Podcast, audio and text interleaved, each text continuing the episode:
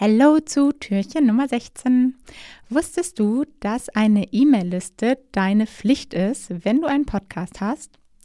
Ja, ich weiß, es hat jetzt, also es hat sich schon ein bisschen verbessert, aber es, die E-Mail-Liste hat immer noch so ein bisschen diesen Oldschool-Ruf als eines der ersten Online-Marketing-Tools. Und wer nutzt das denn noch? Wer hat denn schon noch Bock auf E-Mails?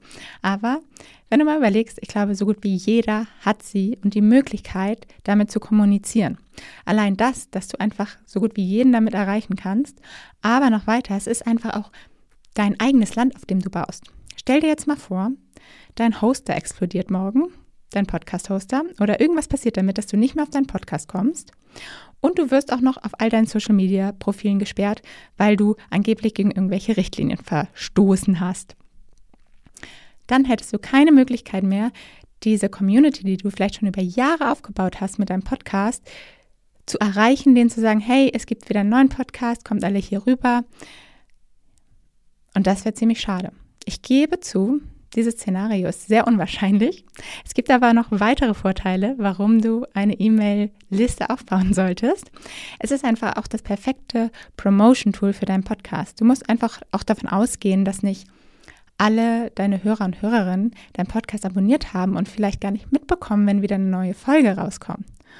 Und somit kannst du einfach jede Woche, wenn deine Folge rauskommt, eine E-Mail dazu rausschicken und sagen, hey Leute, hier ist wieder eine neue Folge rausgekommen und da geht es darum, da lernt ihr dies und deshalb solltet ihr unbedingt mal reinhören.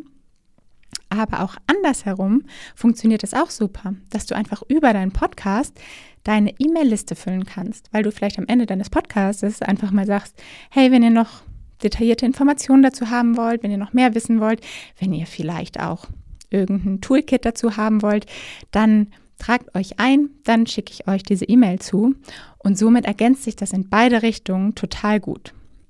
Und last but not least, du verbesserst einfach noch extrem das Verständnis, wer überhaupt deine Hörer und Hörerinnen sind.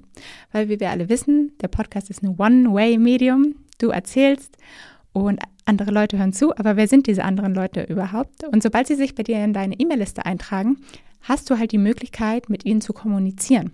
Du kannst ihnen Fragen stellen, sie können direkt darauf antworten. Dieser Kommunikationsweg ist einfach viel einfacher und somit kannst du deinen Podcast auch noch mehr optimieren. Also ist es eigentlich fahrlässig, wenn du noch keine E-Mail-Liste hast, dann solltest du sie jetzt auf jeden Fall erstellen.